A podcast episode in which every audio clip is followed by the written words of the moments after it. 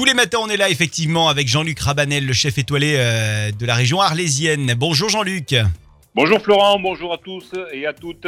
Aujourd'hui, vous avez un sablé parmesan euh, amande à nous proposer. Voilà, donc aujourd'hui, euh, j'avais envie de faire quelque chose d'un petit peu soit entrée, soit apéritif, mais complètement ludique, gourmand et surtout donc détonnant. Donc pour ce faire, j'ai créé donc un petit sablé donc au parmesan et amande et euh, sur lequel on- nous allons poser au dernier moment euh, soit un filet donc de sardines, soit un filet d'anchois, soit un filet de maquereau, soit éventuellement une minute de poisson, quel qu'il soit. Alors, c'est plutôt une entrée donc, hein, vous nous dites. Euh, voilà, euh, c'est vraiment quelque chose qu'on prend du bout des doigts. C'est une bouchée, on va dire. Hein. D'accord, petite gourmandise. Évidemment, si on la fait Ouais. plus grosse, ça, fait, ça fera une entrée. Ok, bon, alors dites-nous comment on s'y prend? On vous écoute. Allez, pas de crayon pour tout le monde, comme d'habitude. Alors, pour la réalisation de- du sablé, je vous propose donc de prendre 125 g de, de farine, 100 g de beurre, 125 g donc de parmesan, 125 g d'amandes éclatées entières, ou Mhm. si vous n'avez pas en poudre, et un jaune d'œuf.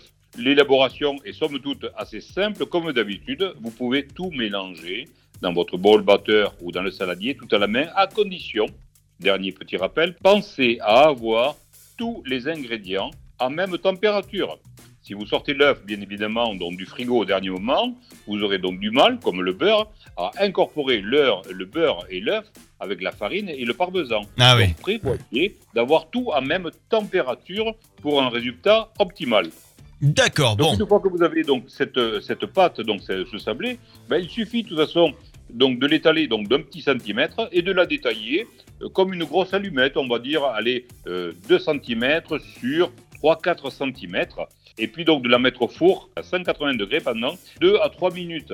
L'avantage de cette pâte, c'est qu'elle se conserve donc plusieurs jours dans un papier film au frigo. Sur ce sablé, une fois cuit, disposez donc dessus des oignons confits, et puis posez-y euh, un filet donc d'anchois, de sardines, comme je vous ai dit, ou de maquereau, et repassez donc le tout au dernier moment au four pendant une à deux minutes. Et vous allez avoir un sablé parmesan amande avec un filet de sardines ou un poisson dessus, quelque chose de très amusant, de très détonnant pour l'apéritif. Une recette également à découvrir euh, chez vous sur votre Facebook, euh, le Facebook de Jean-Luc Rabanel. Merci Jean-Luc. Tout à fait. Merci Florent. À demain.